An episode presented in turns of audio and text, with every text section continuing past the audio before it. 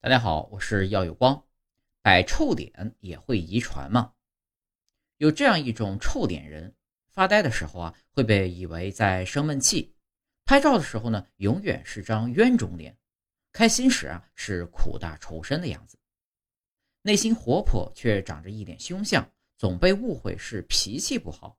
更惨的是啊，这种臭脸的特征还会遗传给下一代。以色列海法大学研究显示。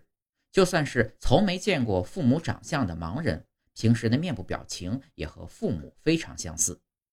这也就说明，臭脸的人真的就天生长这样。要是哪天你看到一家人都很冷漠，别介意，那只是他们的家族特色。